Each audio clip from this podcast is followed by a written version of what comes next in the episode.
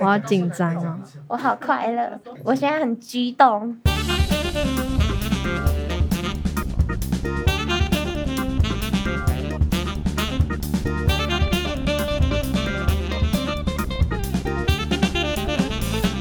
欢迎来到《谁是瑞丽君》的支线节目《青年瑞丽君》，我们是初级魔法师。今天的主题是心中幻化的妖怪。我是主持人诗雨，我是主持人资景。今天我们还特别邀请了几位嘉宾，分别为嘉欣、美辰、雅轩，还有以琳。哎、欸，你最近有没有发生什么有趣的事情啊？嗯，我这几天看了一部超酷的日本动画。你知道怪话猫吗？怪话猫那是什么啊？能吃吗？吃吃吃！你一天到晚就只知道吃。算了，本姑娘就大发慈悲的告诉你吧。故事里的主角是一位驱魔师，而他自称自己为卖药郎。驱魔师是 YouTube 影片里面会大喊退退退的那种吗？才不是嘞！你不要整天看这些乱七八糟的影片啦。卖药郎跟一般的道士不一样，要成功驱魔需要三个要素，分别为行、真、理。驱个魔屁毛怎么这么多啊？该不会还要讲巴啦啦小魔仙才能变身吧？还真的被你猜中了。当麦药狼达成三个要素时，便可以拔出驱魔剑变身哦。嘿嘿，我真聪明。话说，你是因为什么才被怪花猫吸引的？你也知道，我超胆小。又很爱看恐怖片，而这部动画刚好满足了我这个胆小鬼，有着恐怖元素，但又不会害我害怕到睡不着觉。唉，爱看又会怕，真不知道说你什么诶，但就这吸引你而已。哼，才不止嘞！怪画猫有好几则小故事，每篇都隐含着不同的寓意。其中我最喜欢的就是无脸男啦。无脸男。该不会是神隐少女跑来客串了吧？此无脸男非彼无脸男啦。在这篇故事中，分别有三个主要角色，除了刚刚提到的卖药郎，还有无脸男。这次的女主角是蝴蝶，蝴蝶，蝴蝶，生得真美丽，头戴着金。Stop！不要再制造噪音了啦！而且也不是那个蝴蝶，你歌词中唱到的蝴蝶活得光鲜亮丽。跟故事中的女主角却截然不同。难道她和灰姑娘一样，每天都有做不完的家事？对啊，而且比灰姑娘还惨呢。她虽然嫁进了权贵家族，却每天活得像个仆人一样，连自己的命运都不能掌控。天哪，也太惨！我整理个房间就累得像狗一样，他还要每天做家事。不过啊，最后他也等到了他的白马王子来拯救他了。嗯，我闻到了一股八卦的味道。那个白马王子是谁啊？就是无脸男啊！不仅帮他报了仇，而且还把他娶回家了。那他们终于要过上幸福快乐的生活了吗？撒花撒花！但其实无脸男只不过是蝴蝶心中的压抑而幻化出来的。真正的蝴蝶其实早就自杀死了。哇，红尘来去一场空，原来这一切都是假的。等等，这是鬼片吧？怎么跟我想象中的动画不太一样啊？它和一般的动画本就不一样，它背后还藏了很多小秘密哦。等一下就来一一挖掘这些秘密吧。首先就让我们欢迎美女嘉宾嘉欣。等等等等等等，你是要加多少冰呢？Hello，是嘉宾，美女嘉宾嘉欣以及美辰。哦，那你们这次要讲的主题是什么啊？好的，主持人刚刚已经把无脸男篇大概讲解一下啦。紧接着我们来谈谈动画中最重要的元素——面具吧。面具可是贯穿了整篇的重要元素哦。没错，那你知道面具在动画当中代表着什么吗？我来猜猜看。刚刚有说到无脸男戴着面具嘛？那作者是不是要营造一种神秘的感觉啊？毕竟人家可是白马王子诶，怎么可以一开场就铺露真实身份呢？你看美少女战士的男主不也都戴着面具吗？才不是呢！你是不是偶像剧看太多，在脑补什么玛丽苏情节啊？好啦，让我们拉回正题，面具呢，在这部动画当中代表着每一个人物的性格哦，是借鉴了日本的一种传统艺术。能能最重要的内容呢，就是展现人与鬼神的对话。面具代表着人物的个性，像是一开始蝴蝶夫人戴着的波若面具，而般若面具呢，则是代表着女性的怨恨哦。她恨自己的无能懦弱，恨母亲把她当成交换利益的工具。也恨夫家的人把她都当佣人看待。后来，蝴蝶夫人的母亲教导女主角这一幕的时候，戴着的面具是深井，特指经历沧桑的中年女性，看起来很和善，但其实，在面具隐藏下的脸孔，却是为了利益而不惜牺牲女儿的丑恶嘴脸哦。原来面具还有代表这层含义的意思，我的见识还是太过浅薄了。我刚刚还去恶补一下。发现原来面具在日本的动画当中是一个很重要的元素诶，而且不只是这样，很多古老的民族都有这种面具文化。但是为什么不同地区、不同文明，甚至不同种族却有同样的面具文化呢？原来啊，它是一种原始的宗教仪式。面具呢，是古老信仰的载体。我们都知道，原始的部落都有图腾的存在，他们就像是守护神的存在哦。保护着他们图腾跟面具是什么关系呢？面具类似另一种穿戴的图腾哦，在他们的认知当中，人戴上面具就等于守护神合而为一了。以此以来，作为原始部落的沟通，人与神之间的桥梁哦。我都不知道，原来面具在古老的部落代表着这个意思呢。看来刚刚的恶补有效嘛。但是面具又分种类哦，第一种是正神类。通常是一些正直友善的神，他们慈眉善目，面带微笑。第二种则是凶神类，他们口露獠牙，面目凶狠，是勇武强悍的象征哦。第三种则是接近世俗人物类，比较接近正常的人类，有英雄也有丑角。他们通过戴上这些面具，人类改变了脸部，其实就是改变了自己的身份，成为了他绝不可能成为的个体。哇哦！我看面具通常只看到它好看不好看而已，却没想到可以透过这样改变自己的身份之类的。诶，不对啊，都在讨论面具啊！我的无脸男呢？白马王子呢？去哪里了？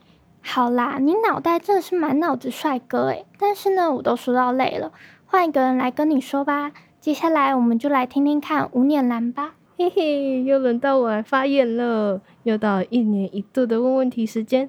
说起来，日本动漫好像很喜欢用神怪类当做题材。诶，等一下，等一下，你话很多诶，我都还没有介绍第三位美女嘉宾雅轩。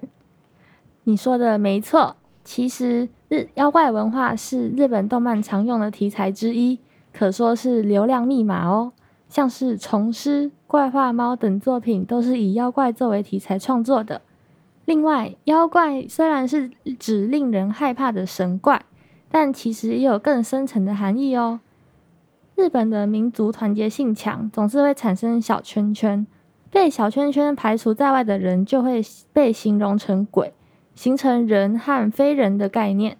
很多动漫里的主角就是从被排除成长成重新融入群体，反之，反派就是融入不了群体，于是只能作恶。我有点好奇耶。怪画猫中的无脸男是真的存在的妖怪吗？他和《神隐少少女》里面的无脸男是一样的吗？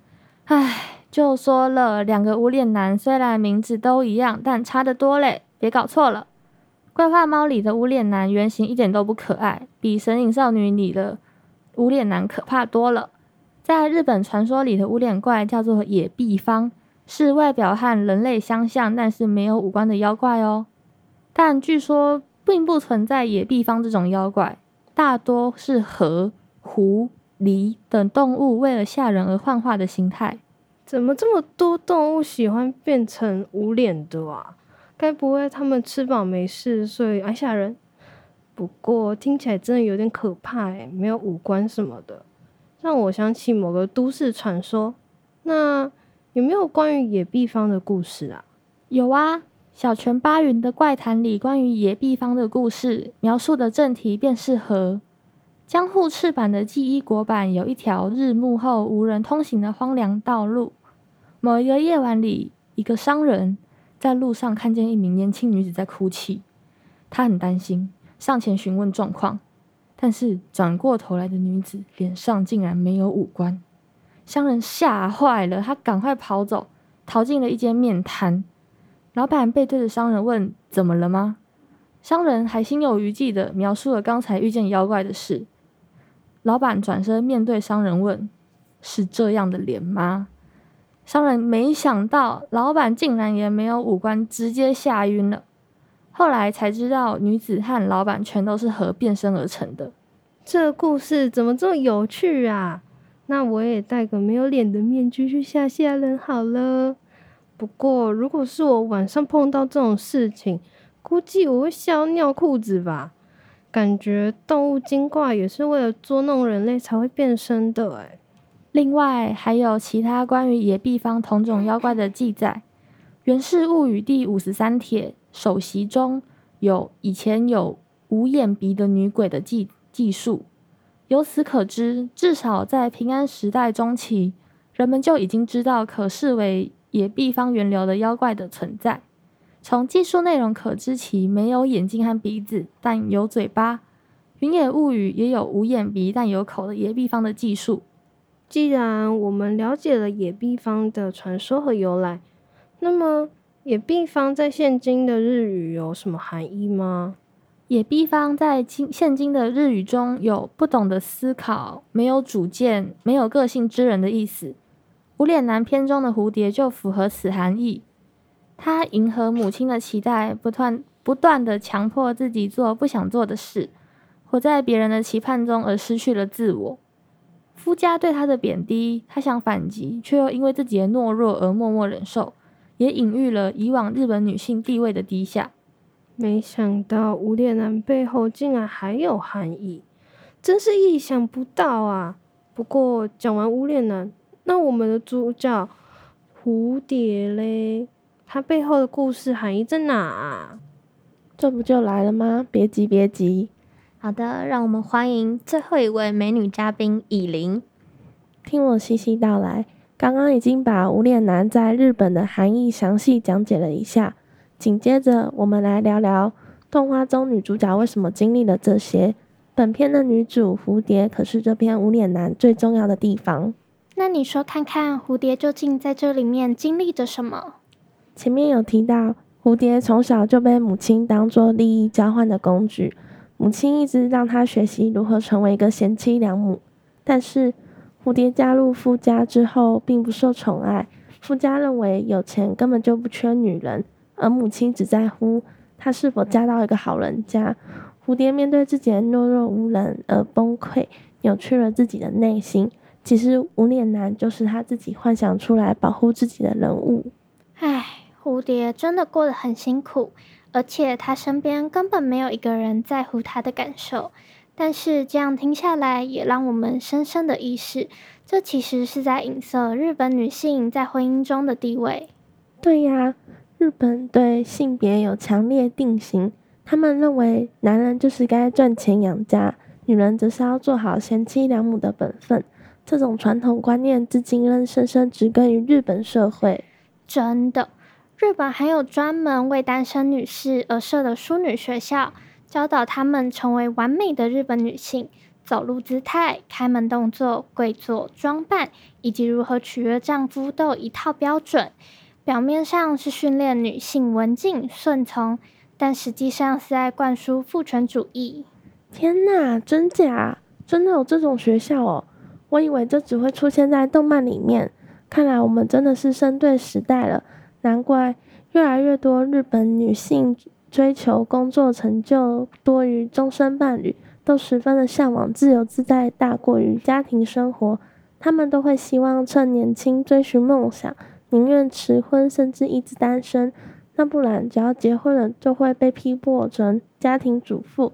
而且，就算他们再怎么努力工作，也会发现大部分主管阶级都是由男性担任，女性要付出更大的努力才能够被认同，真的十分辛苦呢。对啊，所以我们真的要更努力，一起改变整个社会的看法。最后，就借给主持人来帮我们做总结吧。那接着就由我们两个来好好的替怪花猫结尾吧。哇，听了这么多，我现在才知道，原来小小的动画里面竟然有这么多的内容可以去了解。果然是麻雀虽小，五脏俱全啊！哎哎哎，这句话不是这样用的吧？不过看了这么多，你知道怪花猫想告诉我们什么吗？嗯，我知道，我知道，我要抢答，是不是要告诉我们要追求爱情？才不是嘞！其实它背后的隐喻是告诉我们，害死人的往往都不是鬼，而是被欲望支配的人。哦，所以才会出现蝴蝶回顾他从小到大的经历吗？对啊，像小时候蝴蝶的妈妈为了让蝴蝶长大后加入权贵家族，不断的训练着蝴蝶，这则是蝴蝶童年时期的压力来源。由于他妈妈不断的训练他，也导致蝴蝶第一次放弃了自我。去追求母亲所追求的欲望，那有着第一次，该不会还有第二次、第三次吧？毕竟事情必定过三嘛。没错，在第二次放弃自我，是蝴蝶加入武士家族，他达成了他母亲所希望的愿望。但相对的，蝴蝶则必须失去少女对爱情的憧憬以及自由，也太可怜了吧！小时候被妈妈训练。长大之后还不可以自己去谈恋爱，突然很庆幸自己不是蝴蝶。最后，蝴蝶嫁到了权贵家族后，不但没有过上好生活，反而不断的被羞辱。到最后，蝴蝶受不了而自杀了。但自杀后的蝴蝶并没有解脱，反而不断的轮回在他所幻想的世界里。这么看来，蝴蝶会死掉，其实都是因为他妈的欲望吧？哦，太过分了吧！他妈妈感觉只把它当成物品。另外，你有听过荣格这个心理学家吗？我们刚刚不是提到面具，它和面具宗教心理学有着很大的关联哦。其实，面具代表着面对外人而形成的一层保护层。人的人格有多面性，在某个场所戴着一个面具，到了别的场所再换上别的人格面具。借此保持人格的平衡，这也是人的真实面貌。看了这么多，其实这篇故事最主要想告诉我们的，就是人性还有女性的问题啦。原来是要帮女性发声呐、啊。对了，为什么我们现在不像蝴蝶一样呢？同样都是女生，但我们的生活却有着大大的不同诶。这就要从很久之前开始说起了。其实，在许多国家中，甚至好几世纪时的全世界，女性地位都处于一个非常低的位置。既然女性都在很低的阶层，那是从什么时候才开始变高的？是直到第二次世界大战时，因为缺乏劳动力，才让女性有机会进入传统被男性掌握的职业中，如军火、机械工业等等。这彻底展现了无论性别。女性也能胜任男性的工作，不再只是从事一些蓝领的工作，例如农场、杂务那些。哦，那感觉我们社会还是有在进步的嘛，不错嘛。不过啊，直到现今的社会，还有许多国家的女性地位还是没有办法获得平等的待遇哦。真的假的啊？到底是哪些国家这么落后啊？需要代替月亮来惩罚它了吧？印度其实就是一个很好的例子哦。像在印度电影《厕所爱情故事》中，说明了印度偏乡城镇中家里不得拥有厕所，只因为古印度摩奴法典中曾记载，如果在家里上厕所，不仅不卫生，也会招来厄运疾病，对神明更是不敬。